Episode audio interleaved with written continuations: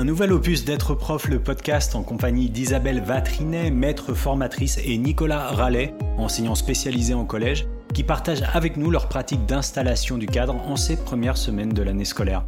Depuis leur routine pédagogique jusqu'à leur pratique signature, en passant par leur séquence de co-construction des règles et leur stratégie pour faire de la sanction un acte éducatif, réparateur et constructif, Isabelle et Nicolas nous en trouvent le temps de l'émission, les portes de leur classe et nous invitent à découvrir des pratiques actionnables de l'élémentaire au secondaire pour construire et garantir le cadre en classe.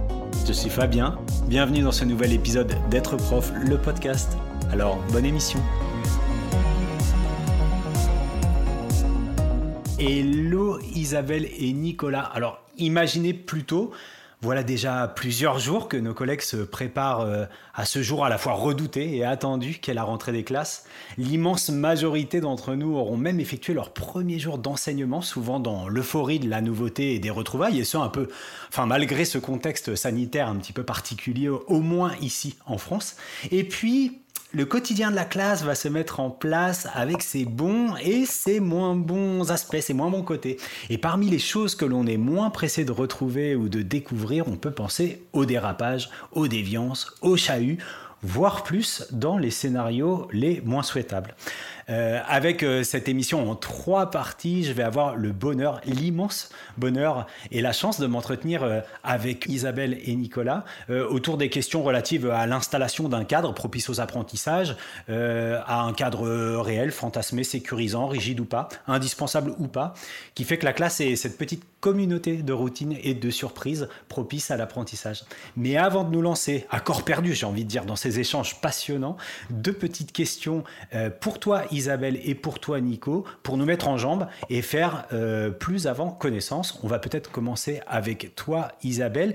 Qui es-tu Isabelle Vatrinet? Bonjour, je suis enseignante en C20 CE2 dans la Drôme. Je suis formatrice aussi. J'accompagne les enseignants lors de leurs premières années d'exercice. Euh, je fais partie aussi du groupe maîtrise de la langue. Et nouveauté cette année, je suis en charge, en charge du plan français.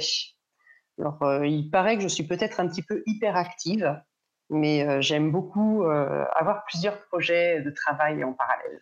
Et pour les poditeurs qui seraient aussi des usagers, que j'ai envie de dire récurrents d'être prof, Isabelle ne vous est pas inconnue. Une autre personne qui ne vous est pas inconnue, si vous êtes un utilisateur des ressources et, des rendez-vous être prof, c'est Nicolas Rallet. Alors Nico, qui es-tu toi? Alors donc moi Nicolas Rallet, je suis professeur des écoles spécialisées dans les troubles cognitifs, euh, donc je travaille, je suis mis à disposition dans un établissement médico-social, donc qui accueille des enfants qui ont un trouble du langage, une surdité ou une déficience visuelle. Et moi j'ai la particularité d'avoir une classe qui ne suit pas dans l'établissement mais dans un collège. Donc voilà, j'ai depuis plus de dix ans maintenant, j'ai en charge d'une classe qui a un peu le fonctionnement d'une Ulysse Collège pour ceux qui connaissent. Voilà. Alors, entre Isabelle et Nicolas, à vous deux, est-ce qu'on peut dire qu'on couvre euh, l'école élémentaire, le secondaire et le spécialisé? Oui, tout à fait. Tout à fait. Génial. Euh, allez, une petite question pour finir ce tour de chauffe. Euh, comment s'est passée la rentrée, chers collègues pas si mal. je crois qu'avec les, les, conditions un petit peu particulières là, de cette rentrée, tout en respectant le, le, protocole, les protocoles sanitaires, on a réussi, je pense, euh, au niveau de l'école et de la classe, à ce que les enfants se sentent bien. On a démarré, nous, dès mardi avec un escape game et du coup, euh, les enfants tout de suite dedans, euh, en autonomie, avec des choses bien sympathiques qui se mettent en place tout de suite. Alors moi, de mon côté, on va dire que ça s'est bien passé aussi, parce que on s'attendait à pire au niveau des projets d'inclusion en fonction du protocole sanitaire, et puis finalement, pour le moment, je dis bien pour le moment, on peut faire des choses, donc les, enfants peuvent avoir des projets d'inclusion. Bon, après, il y a une atmosphère qui est quand même assez particulière, euh, surtout pour des collégiens qui doivent porter le masque, etc. Donc voilà, il y a plein de, difficultés qui sont liées à ça. Ok, escape game, hein, tu nous as fait peur Isabelle, ça y est, toi tu es rentré dans, le vif du sujet, on te reconnaît bien là, hein. tu as parlé d'hyperactivité, euh, voilà, ça, ça, on, a un petit peu, on a un petit peu Isabelle.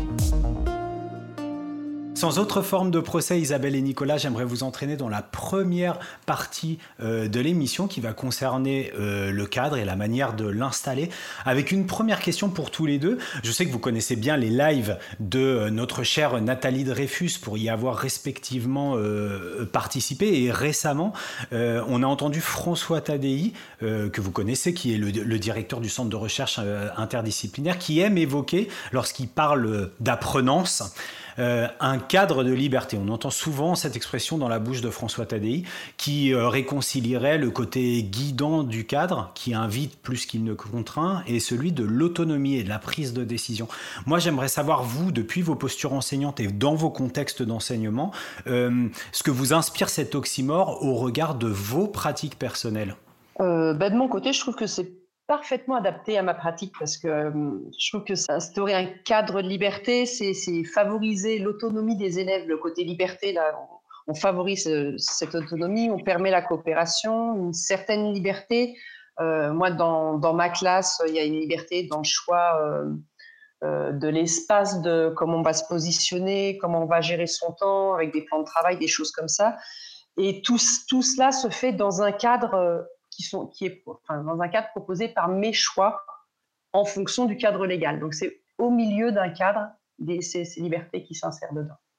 Alors moi je dirais que en fait c'est toute l'ambiguïté un peu de, ce terme-là, de l'autorité euh, au niveau éducatif, c'est-à-dire qu'à la fois les enfants sont en construction, donc ils sont encore dans un apprentissage.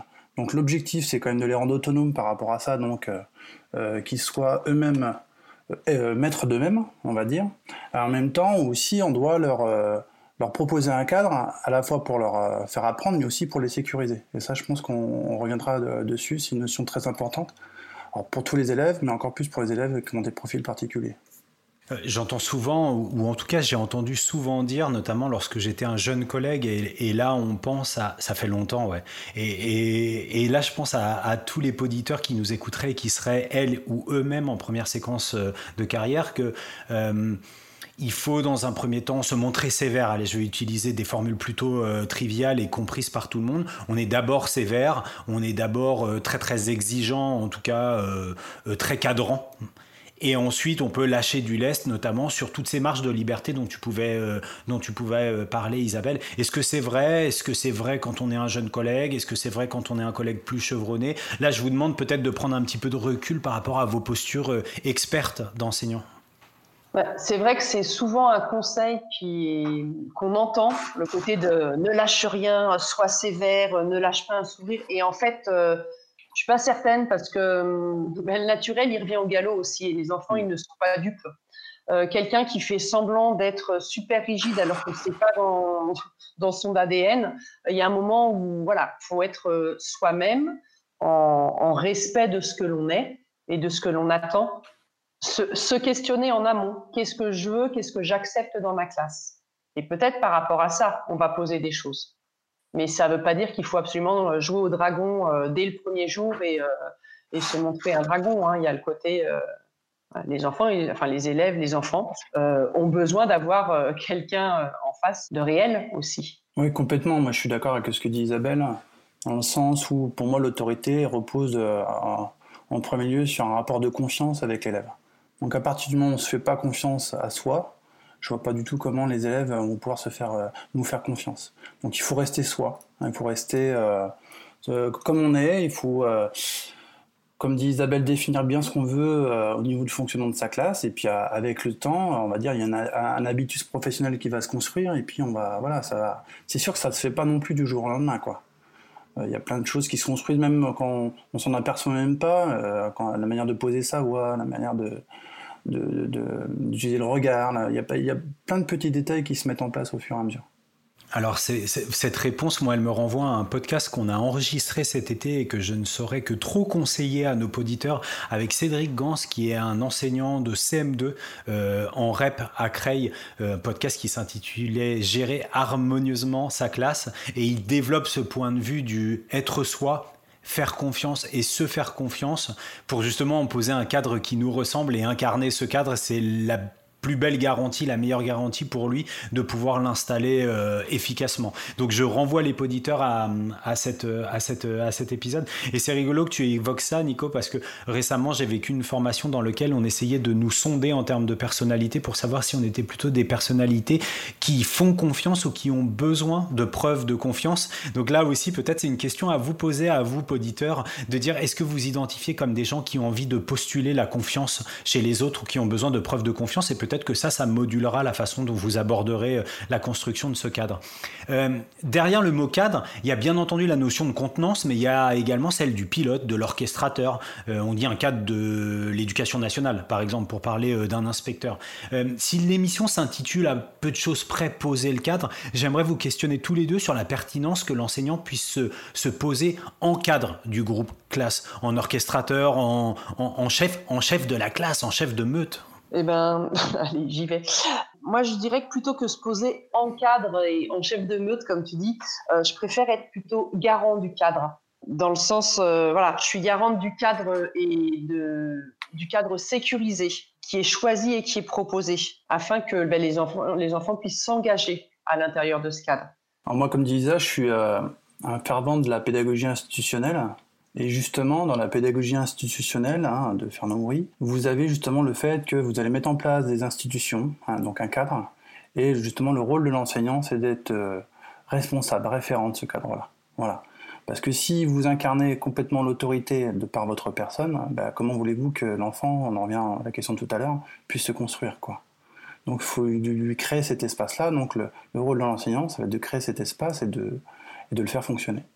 Alors, que ce soit, euh, Isabelle, tu en, as touché deux mots dans la réponse euh, précédente, que ce soit euh, en étant dans l'observation d'un cadre institutionnel, qui est communiqué aux, enseignants, puis tu es maître formatrice, donc tu incarnes aussi à un certain moment le, bien fondé de ce cadre qui est posé par l'institution, ou d'avoir recours à, euh, des expressions pédagogiques ou à, des cadres de pensée et d'action comme celui de la, pédagogie institutionnelle.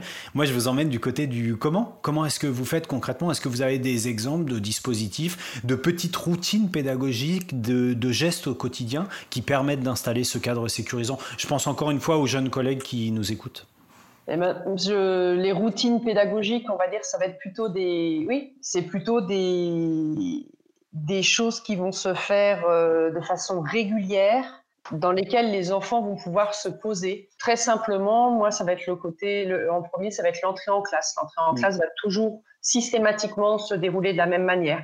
Alors là, on a ajouté quelque chose. Avant l'entrée en classe, il y a le passage au lavabo, on se lave les mains. Eh bien, c'est pas grave. Maintenant, il y a ça qui, devient routinier. On commence par le lavabo, on se lave les mains, on s'installe à sa place. Et pour qu'on est dans la classe, alors on a un temps d'accueil dans, dans, notre école. Le temps d'accueil se passe en classe. pendant ce temps d'accueil, c'est un temps individuel. Donc, je peux aller voir chaque enfant, les accueillir un à un. Euh, ils savent ce qu'ils ont à faire. Alors, ce qu'ils ont à faire, ça peut être quelque chose de très libre. Euh, ils préparent leurs affaires pour être prêts quand le temps d'accueil sera terminé. Donc, euh, il y a un endroit au tableau où je marque euh, ce dont ils ont besoin. Donc, c'est aussi travailler l'autonomie. On sait qu'à la fin de ce temps d'accueil, que je finalise par je mets de la musique en, route et quand la musique se met en place, ils savent que ah, c'est bon, ben, le temps d'accueil est terminé. On remballe ce qu'on était en train de bricoler, on s'installe et on va pouvoir entrer dans. on se pose comme élève à ce moment-là. Donc l'entrée en classe et le je me pose, je j'entre, je passe du sas euh, couloir, euh, récréation, euh, maison à classe et élève. Donc créer ce sas, ça déjà c'est un rituel qui pose vraiment bien le cadre de la classe. Oui, moi comme Isabelle, c'est la même chose, c'est-à-dire qu'il y a des rituels sur le moment d'accueil, sur tous les temps de transition aussi entre les activités, le moment du départ, etc. Alors moi je suis dans un collège, donc L'accueil, il se fait euh, euh, dès le matin. Je sors dans le couloir. Je... ce qui est bien avec le, contexte sanitaire, c'est qu'il y a maintenant le, petit rituel avec le gel hydroalcoolique. Voilà, donc mine de rien, ça, bah, moi en fait, ce qui se passait, c'est que j'accueille chaque élève en leur, disant bonjour euh, individuellement, en, ayant aussi un regard. voilà, et puis je leur demandais de me, saluer, comme ça déjà je, je mesurais je prenais la température de l'élève, je voyais s'il y avait des choses qui n'allaient pas. Et donc là, par le biais du gel, en fait, euh, c'est devenu euh, naturel, quoi, parce qu'on est obligé de passer par là. Donc c'est assez drôle ce, retournement-là. Et, après, voilà, il y, a des, moments de transition entre les activités qui doivent justement euh, être bien construites, bien pensées à l'avance pour leur permettre justement de, passer d'une activité à l'autre. Comme dit Isabelle, cette, idée, cette notion de sas là est très importante pour moi. Ouais, en tout cas, ce que je, ce que je retiens, c'est qu'il y a vraiment une construction, il y a une ingénierie derrière le cadre à installer. On ne l'installe pas seulement par une présence, par une posture ou par une autorité naturelle. Il y a vraiment, ce sont des dispositifs que vous pensez qui jouent euh, sur la sensorialité des élèves, qui jouent sur leur perception de, du temps qui passe, de l'espace qui est installé. Et c'est là-dessus qu'on va interagir avec du matériel, avec des postures, avec des sonneries, avec des différences de lumière, avec, euh, avec tout un tas d'artefacts qui vont constituer encore une fois votre ingénierie, euh, votre ingénierie de classe. Euh, une question un peu technique parce que on a beaucoup beaucoup parlé récemment et je sais que Isabelle, tu, c'est un modèle qui que tu affectionnes, je le sais un peu moins pour Nico, j'imagine que tu le connais, celui de, Dominique euh, Bucheton et de son, euh, son multi-agenda. Tiens, ça me fait penser à un autre podcast, euh, Isabelle, le multi-agenda. Donc je sais que je suis sûr maintenant que tu le connais. où Dominique Bucheton, elle parle dans son, dans son multi-agenda de, de, postures différentes chez les enseignants, où elle invite les enseignants à bien identifier ces postures, à essayer de s'observer pour savoir si on, a, on peut les adopter consciemment, inconsciemment, et les effets de ces postures sur les élèves. Donc le contrôle, le lâcher prise, l'accompagnement, l'enseignement, euh, l'étayage, ou bien euh, celle qu'on connaît bien chez elle, elle est un peu paradigmatique parce que le terme est un peu buzzword, celui de magicien. Est-ce que, euh, est que ça, ça a un rôle important, vous, dans votre pratique? Est-ce que vous avez conscience de ces différents rôles? Est-ce que vous les adoptez sciemment? Ou est-ce que, comme vous le disiez tout à l'heure, il y a une espèce d'unicité entre votre personnalité qui vous empêcherait à moduler vos postures et euh, et, le faire classe ou, au contraire, vous êtes dans ce, multi-agenda dont parle Dominique Bucheton alors effectivement, euh, il y, a un excellent podcast euh, Edu qui, a interviewé euh, Dominique Bucheton à ce sujet. Et moi, je me retrouve hein, dans, ça parce que l'utilisation des différentes postures, en fonction de ce qu'on va attendre, des réponses attendues des élèves, on ne va pas adopter la même posture. Euh, il y a des moments où on va être, euh, obligé d'être dans, le contrôle pour certains aspects. Hein. D'autres où on va être vraiment sur l'étayage. Ça va vraiment être en fonction de ce qu'on attend de nos objectifs. Donc tout au long de la journée, on va passer d'une posture à l'autre. Alors effectivement, on passe pas sur toutes les postures tout au long de la journée. Il y a un moment où on, perdrait le contrôle. Mais euh, oui, on n'est pas sur une posture fixe. C'est vraiment quelque chose qui est euh, flexible et qui va être euh, différent en fonction des engagements qu'on attend des élèves aussi. Oui, moi je suis comme Isabelle. Après, c'est ce que je les ai identifiés, ces différentes postures euh, dans ma pratique, mais après ça va dépendre des, besoins des élèves à un moment donné. Ça, on se cale beaucoup là-dessus. Ça va dépendre aussi de, de, leur personnalité. Il y a des postures avec certains élèves qui vont fonctionner, avec d'autres pas du tout. Et il y a aussi à un moment donné, effectivement, comme dit Isa, sur il y a des postures sur de contrôle qui doivent quand même avoir lieu à un moment donné. Hein. Pour faire, faire tourner la machine, il faut aussi euh, s'imposer et dire les choses qui vont être faites. Et les élèves sont demandeurs de ça. Il ne faut pas l'oublier, malgré tout pour reprendre une construction verbale très en vogue en ce moment dans l'éducation en France, on, a le droit d'être un prof flexible en fait.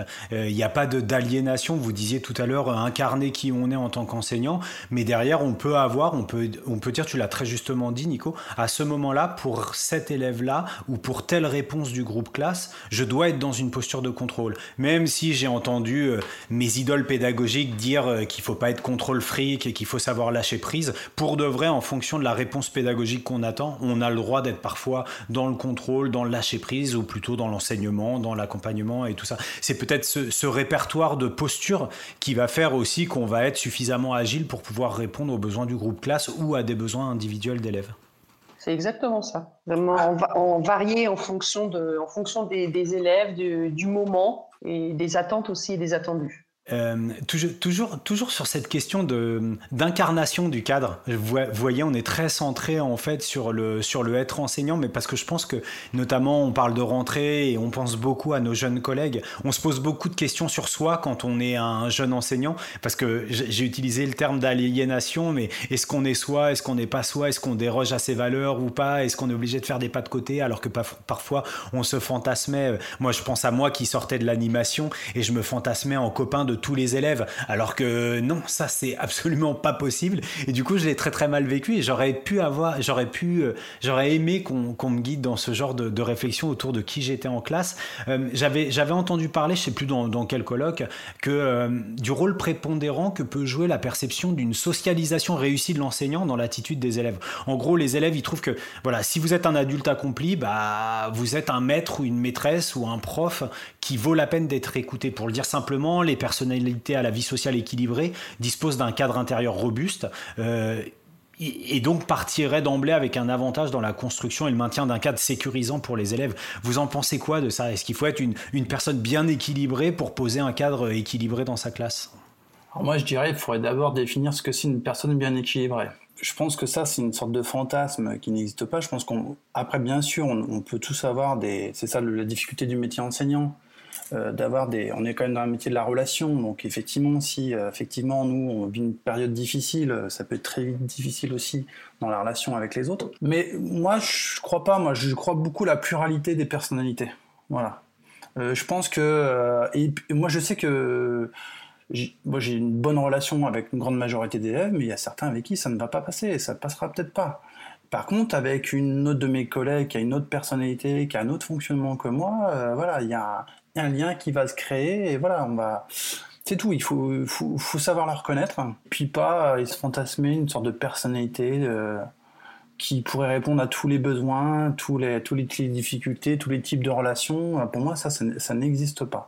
On l'a dit en, début d'entretien, je pense qu'il faut rester comme on est, voilà, avec ses, ses forces et ses faiblesses. Et surtout qu'une faiblesse, pour terminer là-dessus, pas le fait de le reconnaître directement aux élèves, mais leur montrer qui on est véritablement. Ils vont voir aussi que l'enseignant, le, maître, euh, n'est pas infaillible, quoi. Hein.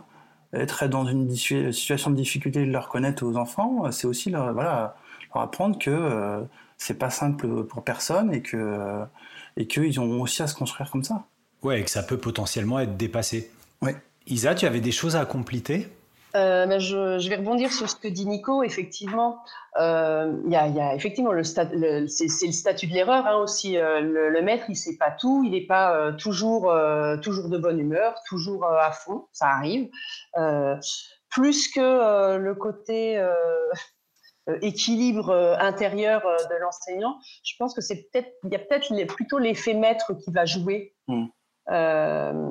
Il y a des, gamins avec qui ça peut très bien passer et puis avec qui ça se passe très bien pendant trois jours. Et le jour où je ne suis pas là, ils vont faire n'importe quoi avec l'autre enseignant qui est un enseignant qui est aussi chevronné que moi, voire plus. Mais c'est juste que bah, c'est pas le référent ce jour-là pour eux et ça va basculer complètement. Et, et l'inverse, c'est la, la même chose. Si je vais dans leur classe à un autre jour, ça va être complètement inversé. Donc c'est vraiment, euh, il y, a aussi cet effet maître. C'est pas simplement, euh, ouais, ben, ce maître-là, euh, il est bien dans sa tête, il assure quoi qu'il arrive. Non, non, c'est aussi ce qui va faire ressentir et comment ça va passer ce jour-là avec les enfants. Du coup, c'est rigolo que tu complètes en allant du côté de, de, plus des élèves, là où Nico parlait aussi des relations entre collègues. Quand on, quand on veut rester professionnel, malgré cette réalité que vous semblez décrire tout, tous les deux à laquelle moi j'aurais tendance à souscrire. C'est-à-dire que en tant qu'élève, il y a des élèves avec qui ça accroche, il y en a d'autres avec qui ça accroche moins. Je pense que c'est inhérent aux relations humaines. Comment est-ce qu'on fait euh, pour rester alors professionnel? On imagine qu'on restera tous professionnels, mais euh, pour euh, être suffisamment équitable dans le traitement qu'on va qu'on va proposer aux élèves, malgré nous, hein, encore une fois, au, même titre que le traitement qu'on pourrait dispenser à plusieurs personnes autour de nous, parce que bah, des fois il y a des atomes crochus et des fois il y en a pas. Ça vous a arrive, vous, d'être confronté à ça ou dire, à vous dire, là, cet élève, c'est compliqué, la relation, elle a du mal à s'installer, mais je dois quand même être dans mon rôle d'accompagnateur, d'enseignant, de... Bah, je crois que c'est exactement, euh, en fait, c'est exactement ce que tu viens de dire à la fin. C'est dans ce cas-là, bien sûr que ça arrive. Hein. Il y a des moments où ça passe plus ou moins. Le courant, c'est comme avec tout le monde. Euh, enfin, ça, c'est partout. Euh, c'est se remettre sur attention. Là, je suis dans le cadre. Je suis l'enseignant. C'est pas la personne, en fait. Hmm. C'est remettre, son, remettre son, ce, rôle-là. Là, je suis l'enseignant et je suis là pour ça, pour cet élève. Et puis, je crois en tous mes élèves. Euh, J'étais en, accueil PES euh, il y a deux jours et on a travaillé sur euh, enseigner, c'est quoi? Et une des phrases qui était, c'est enseigner, c'est être optimiste. Et du coup, c'est être optimiste et je, je sais que quoi qu'il arrive, je vais pouvoir faire avancer chacun des élèves. Donc, ben, même celui avec qui le courant passe pas, en tant qu'enseignante, je vais pouvoir faire quelque chose pour lui. Et puis moi, mon humeur et mon ressenti, je, peux, je le mets de côté.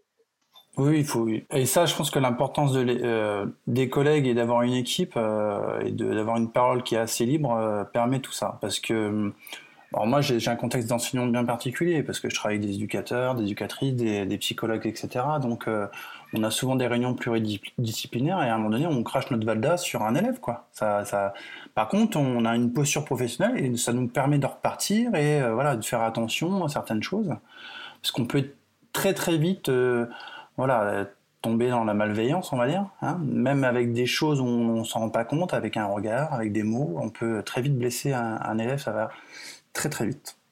Ok, bah, je, je, ne peux que souscrire deux choses peut-être. Euh, ce que tu as dit euh, et ce que vous dites tous les deux, ça fait écho à, un autre podcast. Hein. J'essaie de tisser le réseau euh, et de vous mettre en dialogue les uns avec les autres. On a entendu Pierre Ligné sur les croyances et la déconstruction des croyances sur, sur l'intelligence, qui, qui, dit à peu près la même chose que vous. On tourne autour de la question de l'éducabilité, hein, bien sûr.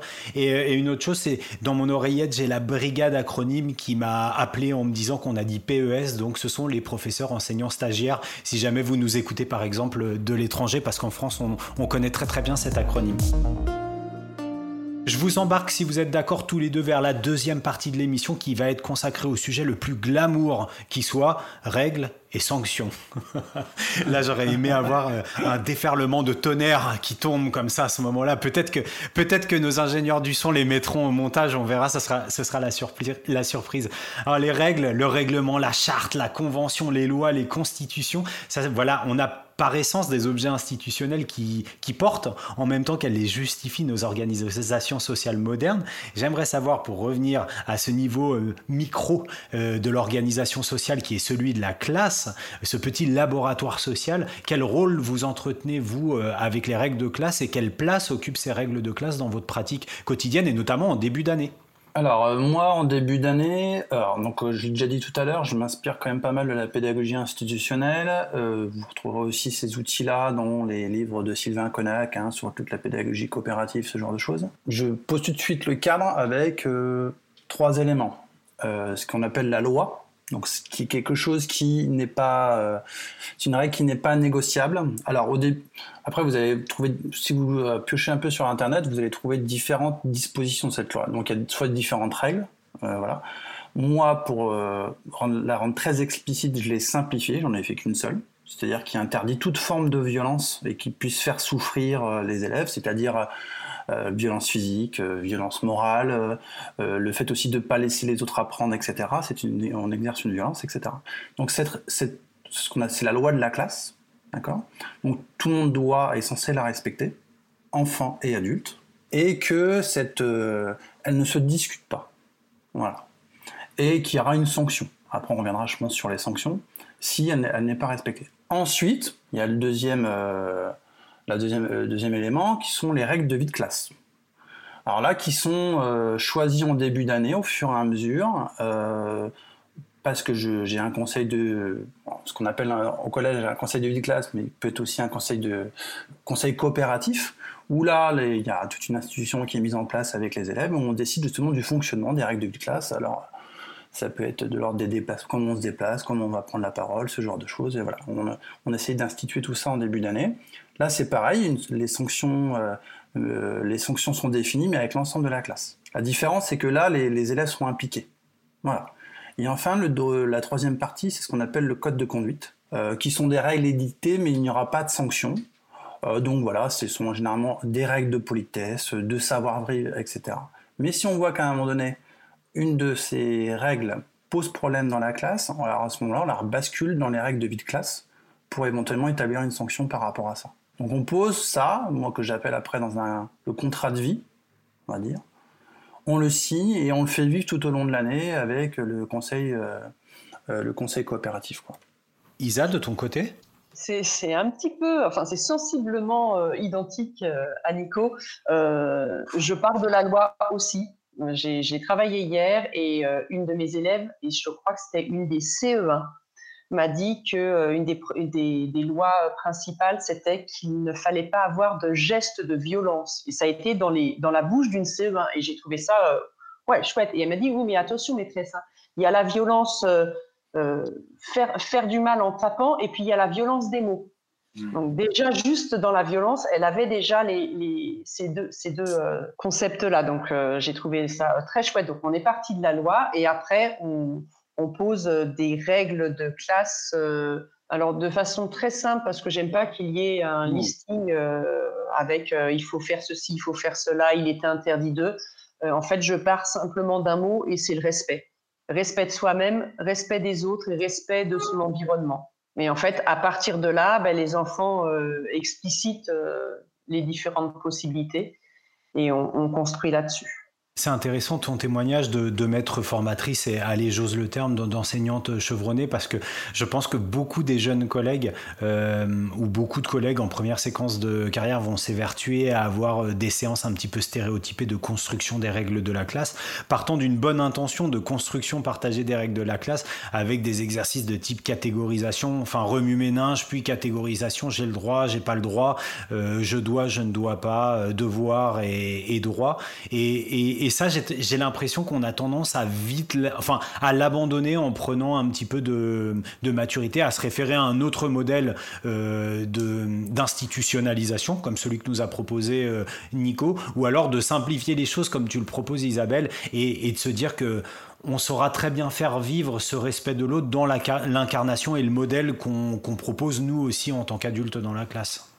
Oui, tout à fait. Et après, ça ne veut pas dire que euh, le travail avec euh, le tri entre loi, règles, interdits, devoirs n'est pas fait. Mais moi, ce n'est pas quelque chose que je vais faire comme, euh, comme première séance en début d'année. Le MC, on le fait vivre tout au long de l'année et on peut faire une séance de MC ciblée là-dessus sur droit et devoir à un autre moment qu'au moment où on va poser le fonctionnement de classe. Ok, puisqu'on parle EMC, on fait encore du lien. On a eu Pierre Ligné de l'association EMC Partageons, donc on vous invite euh, encore une fois à aller consulter les excellents contenus de, nos amis de l'association EMC Partageons. Pour tous nos collègues en, première séquence de carrière et plus largement pour nous tous, comment se passe l'introduction des règles et des sanctions dans vos classes et dispositifs? Ça se passe comment? C'est formalisé? C'est en une fois? Vous avez commencé un petit peu à répondre, mais je ne sais pas si vous auriez des éléments pour compléter ce que vous avez dit. Euh, moi, je peux compléter. Bah, alors, j'ai commencé le début, et puis après, il y a le côté sanctions. On a parlé des règles, en fait. On a posé les règles, mmh. et on n'a pas encore parlé des sanctions.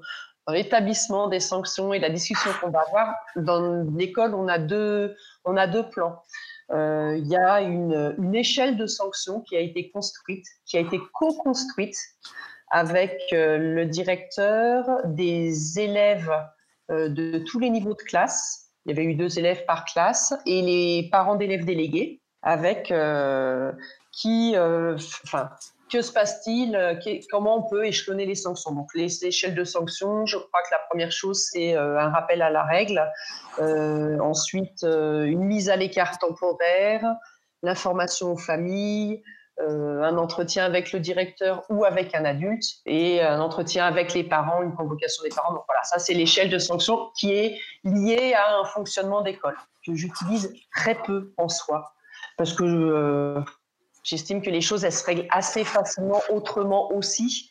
Euh, donc dans la classe, l'échelle de la, sanction, ça va être plutôt un rappel à la règle orale, gestuelle, ça peut être oral, mais ça peut être simplement euh, faire un petit signe, montrer euh, la règle ou un petit, euh, un petit icône, quelque chose.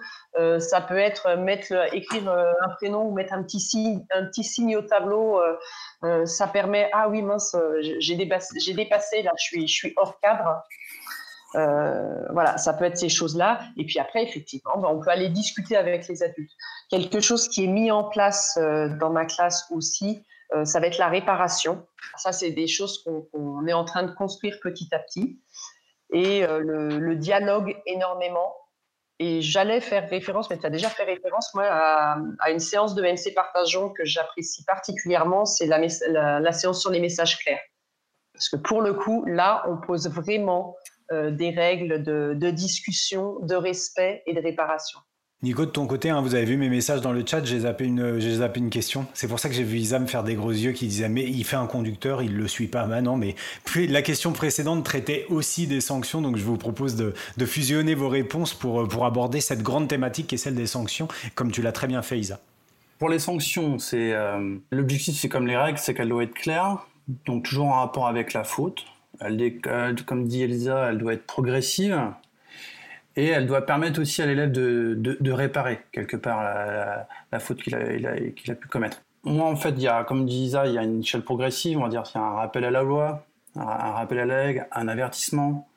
Ensuite, il y avait une suspension temporaire de droit. Et ensuite, en fonction de la gravité de la faute, euh, on, va on va définir une sanction. J'aime pas trop, moi, de faire un catalogue de sanctions parce que euh, les élèves, ils vont se cristalliser dessus je leur dis à chaque fois, il y aura une sanction. Ah, cette sanction-là, elle sera toujours différée. C'est-à-dire que je la prends jamais dans l'instant. Je leur ai dit, tu seras sanctionné. Et la sanction, et en plus je peux vous dire que pour certains, ça les fait bien mariner, donc c'est pas, c'est pas plus mal non plus. Et ça me permet aussi à moi de redescendre, hein, parce qu'il faut savoir aussi quand il y a des... Euh, ça c'est au niveau des neurosciences, je veux dire qu'on est dans une réaction émotionnelle, euh, on va dire le, cerveau se met en off, hein. et euh, aussi ça me permet aussi après d'en discuter avec, avec mon équipe, et de, de prendre la, la, bonne sanction ensuite euh, par rapport à l'élève. Donc elle est toujours différée. Alors, euh, pour, les, pour les, on va dire, les incidents importants, quoi, hein, sinon euh, je peux très bien réagir assez, assez, assez, rapidement, bien sûr. Et il y a aussi tout un système, parce que là on, on parle, on peut parler de, de, sanctions négatives, mais il y a aussi des sanctions positives. C'est-à-dire qu'au lieu de mettre le 30e bâtonnet au tableau pour dire à Kylian que euh, il a dépassé les bornes. Je pense qu'au bout d'un moment, lui, ça lui permet. après, c'est des choses compliquées, mais ça lui permet d'exister, etc. Donc euh, voilà, on entre dans un jeu assez assez pervers par rapport à ça. Et eh ben, on va renverser les choses. On va mettre en place des sanctions positives. Donc là, vous avez toutes les ceintures de de comportement, de, moi je préfère ça appeler de responsabilité, où l'élève, on va se mettre d'accord sur des indicateurs, va gagner en responsabilité au fur et à mesure. Euh, des semaines, des mois, des années pour gagner des responsabilités. Et l'idée, le deal, c'est de dire, bah voilà, là je peux te faire confiance, tu peux, tu peux faire ça seul. Voilà. Et on en revient à la question de départ au début, il faut que ça soit un cadre d'apprentissage, un cadre de liberté. Euh, donc, faut qu'à un moment donné, il faut que ça se voit, quoi. Voilà. Euh, donc, même les élèves, à un moment donné, bah, c'est concret. Hein, euh, Est-ce que je peux te faire confiance pour que tu restes seul en classe pour faire un travail? Est-ce que je te est-ce que je peux te faire confiance pour que tu prennes, par exemple, il y a un système d'internat, donc des fois ils peuvent prendre le bus de ville pour s'y rendre, est-ce qu'on peut te laisser seul pour y aller, etc. Voilà. Et donc ça, c'est on met en place une ceinture, une échelle avec les éducatrices, pour justement récompenser, entre guillemets, faire du renforcement positif, euh, pour que l'élève puisse mesurer aussi un peu ses progrès. Et pas simplement intervenir toujours en sanction négative euh, auprès de lui. Alors, c'est intéressant ce que vous dites tous les deux. Euh, Isa, tu parlais de, de, cette séance de, MC Partageons, tu parlais des messages clairs qui nous renvoient euh, à la communication non violente. Et, et, en creux, dans ce que disait Nico, moi, ça me fait penser autre chose, c'est à, la gestion des conflits. Alors, on va parler de nos amis de chez Manage Educ, hein, que vous connaissez peut-être, qui est également un programme de SynLab, mais qui s'adresse plutôt au cadre euh, de, l'éducation en général. Et euh, il y a un excellent dossier thématique qui s'appelle Apprendre des conflits avec un livre blanc qui s'appelle Apprendre des conflits, 5 idées reçues à déconstruire. Et moi j'aime beaucoup ce livre blanc parce que derrière la question de la sanction, il y a aussi la possibilité du refus de la sanction euh, par la personne qu'on a en face. Et j'ai envie de dire que c'est la troisième étape après euh, l'instauration du cadre, la sanction. Il y a aussi la réaction face à la sanction. Euh, on parlait avec, avec Pierre Ligné des élèves qui présentent des troubles du comportement notamment pour qui l'acceptation de la sanction, elle va être difficile même si on sait que la réparation, et vous avez insisté tous les deux sur ce concept, elle est, fondamentale. Et bien derrière, il y a la gestion du conflit qui permet aussi de, travailler autour de l'acceptation de la sanction parce que ça peut être un point d'achoppement. Euh, de façon magique, la sanction, elle ne vient pas euh, signaler quelque chose à l'élève qui passivement euh, serait dans, l'acceptation de cette dernière. Donc peut-être un, petit point pour, pour aller plus loin. On a fusionné les deux réponses. Je vous emmène un petit peu plus loin, peut-être sur la dernière question concernant, concernant les règles et les sanctions moi, je viens de le dire, hein, pour avoir longtemps enseigné dans le spécialisé, je sais à quel point il est difficile de pouvoir associer tous les élèves, justement, euh, tout du moins au, même moment, à un système de règles et de sanctions. Euh, autour de cette épineuse question de l'individualisation, hein, on en parle beaucoup, c'est un peu un poncif en éducation. Quelle est votre position vis-à-vis de la nécessaire souplesse que vous seriez amené à apporter à votre cadre, à ce système de règles et de sanctions par rapport à tel élève qui ne serait pas en mesure de les entendre, euh, ces sanctions, ou en tout cas de l'entendre à ce moment donné de l'année? Euh, je pense que Nico, il a donné une réponse tout à l'heure. Euh, il a parlé d'équipe.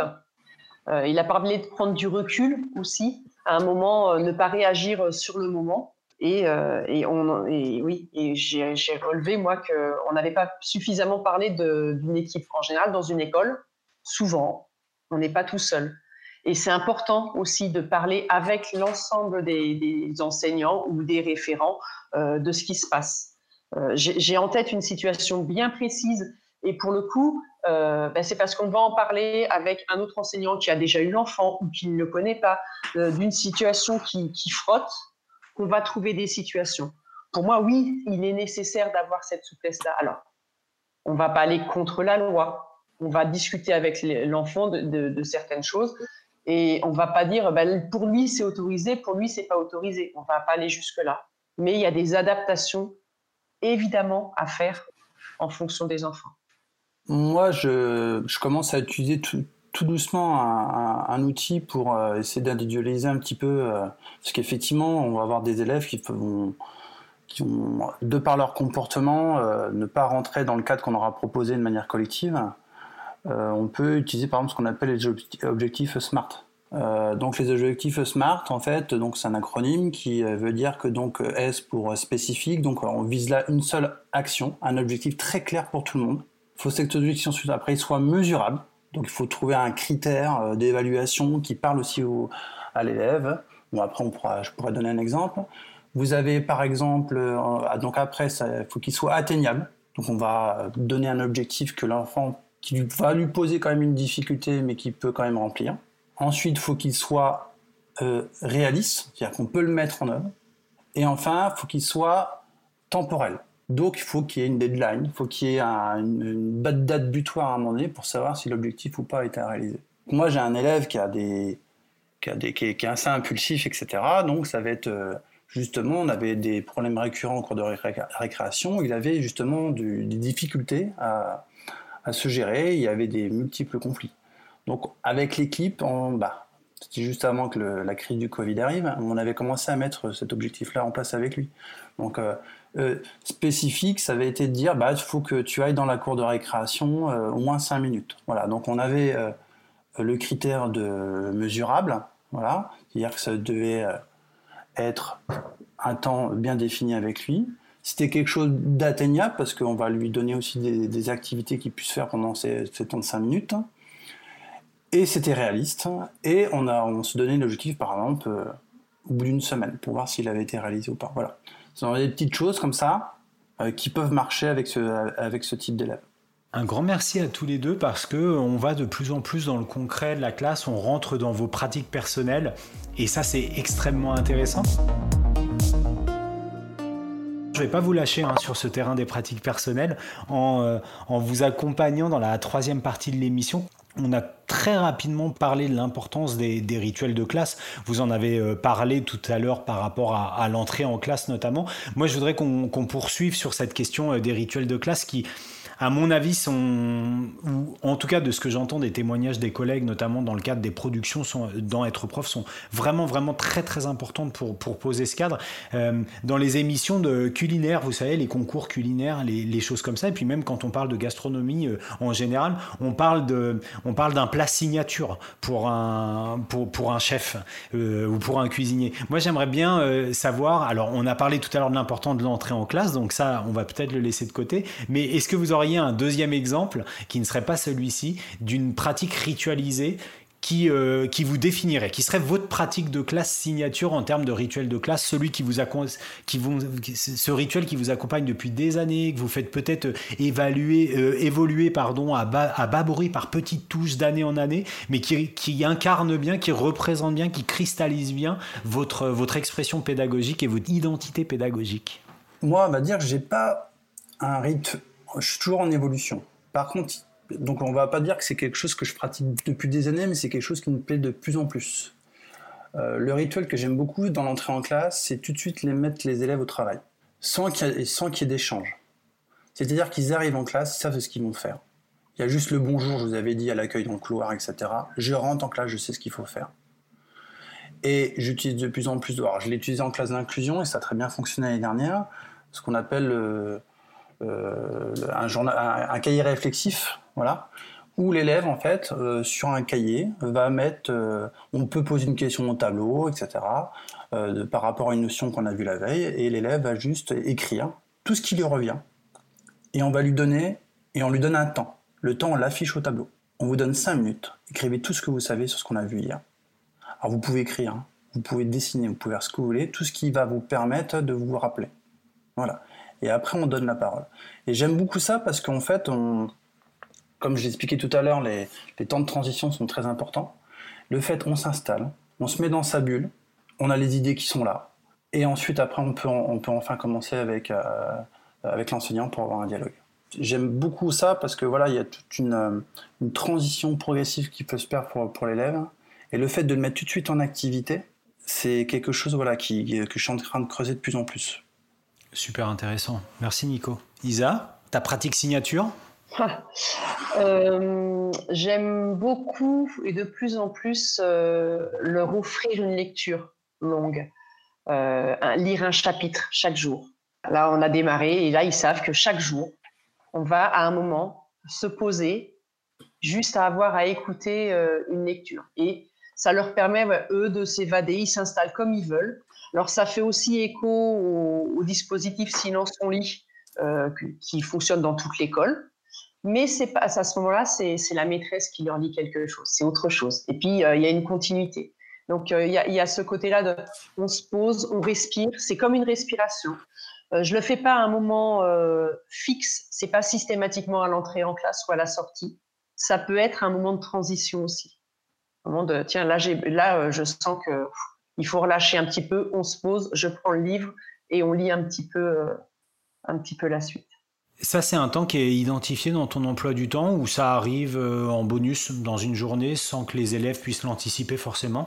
Il apparaît dans mon emploi du temps, mais il n'est pas fixe.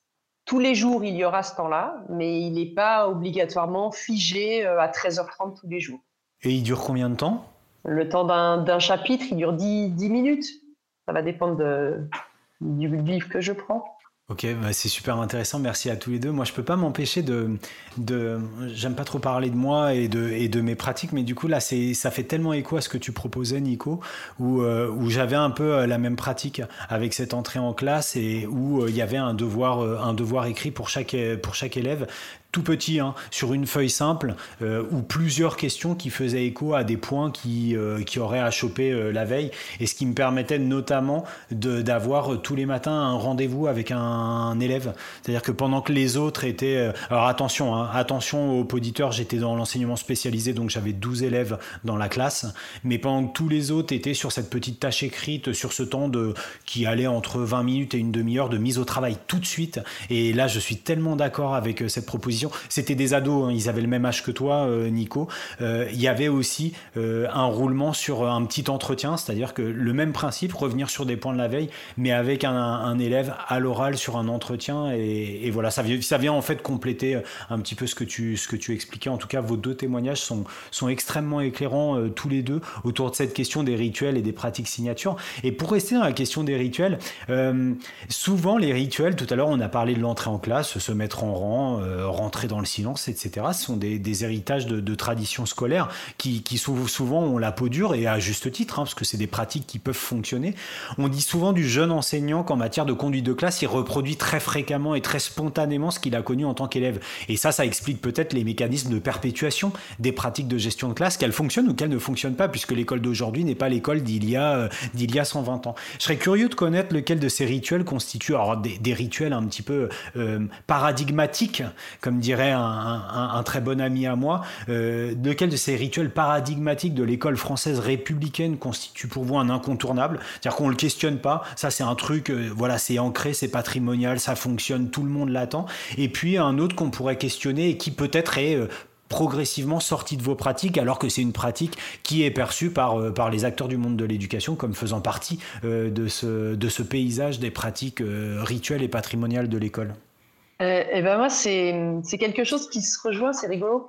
C'est la mise en rang, justement, dont tu parlais. Les pour moi, les déplacements dans l'école, quand on est toute la classe, se font en rang. Et je vais même plus loin, je leur donne une place dans le rang. Et ça, c'est tout nouveau, le, côté de je donne une place dans le rang, je, le fais depuis l'année dernière, mais pour le coup, euh, ils se prennent plus la tête à savoir c'est moi qui suis devant, c'est moi qui suis derrière. Euh, ils ont leur place pour l'année et ça bouge pas. Donc, euh, et ça, ben, on se déplace euh, en, rang tranquillement, on n'est pas obligé de se donner la main. Mais ça, c'est quelque chose qui est, ouais, ça, fait partie des rituels immuables de déplacement des élèves. Et c'est quelque chose auquel je tiens quand on est en groupe, de faire, euh, voilà, savoir se déplacer correctement euh, euh, sans aller partout. Mais à l'inverse, mon incontournable, ça va être que quand ils sont autonomes, à l'entrée en classe, comme ils rentrent sur les 10 minutes échelonnées, ben, ils vont pas rentrer en rang et ils vont pas attendre rangés devant la classe pour rentrer. Et du coup, ils vont rentrer un par un, ils vont même monter à l'étage un par un parce qu'il rentre euh, en échelonné. Donc autant le rang pour se déplacer collectivement est important, autant l'entrée en classe euh, ne va plus être euh, sujette à on attend dehors, on fait silence et quand il y a le silence, on rentre. Maintenant, du coup, c'est le, le moment, le temps d'accueil qui est mon sas de classe. Nico, de ton côté, merci Isa. Moi, ça va être par rapport à la prise de parole. Euh, alors la prise de parole, le rituel, c'est on lève la main et puis on est interrogé par l'enseignant. Généralement, il y a un cours un peu dialogué et puis c'est l'enseignant aussi qui peut choisir d'interroger ou pas des élèves. Et suite à ma formation spécialisée il y a quelques années, en fait, voilà, j'ai, par rapport à ça, j'ai un peu transformé cette spirituel de prise de parole par le tirage au sort. Et ça, c'est un truc sur lequel je reviendrai pas, je ne pense pas. Pour l'avoir vécu en formation, j'étais très déstabilisé au début parce que je me dis bon, ça va enlever de la spontanéité, ça va enlever du dynamisme dans, la séance, et en fait pas du tout. Parce qu'en fait, je tire au sort un ou deux élèves à chaque prise de parole. Et puis après, je dis j'ouvre la parole et donc on revient un peu à l'ancien rituel. Et ça, c'est vachement bien parce que en fait, on s'aperçoit qu'il y, a beaucoup de biais en fait dans la prise de parole. On va, on va interroger. Euh, toujours le même, ou celui qui lève toujours la main, ou ce genre de choses, euh, ou euh, euh, celui qu'on veut, celui qu'on veut titiller, celui qui est pénible. il y a toujours quelque chose qui fait que. Alors que là, on, régule la prise de parole comme ça. Les élèves maintenant le savent, ils lèvent même plus la main. ils attendent que les deux ou trois premiers soient tirés au sort, et ensuite, qui veut lever la main, lève la main, et ensuite, voilà, on peut continuer l'échange. C'est super intéressant. Et le petit, le petit détail croustillant pour, euh, pour moi, c'est comment s'effectue ce tirage au sort Alors, euh, c'est des petites euh, étiquettes papier. Alors après, je sais que vous avez, si je dis pas de bêtises, il y a le tableau un peu numérique Classroom qui doit faire ça. Classroom Scream. Ouais, c'est ça. Donc vous pouvez, il y a un tirage au sort qui est intégré à cet élément-là. Mais moi, c'est des étiquettes. Voilà, je travaille toujours avec mon petit jeu d'étiquettes en fonction des différentes classes où je vais. Et, euh, je, procède ainsi.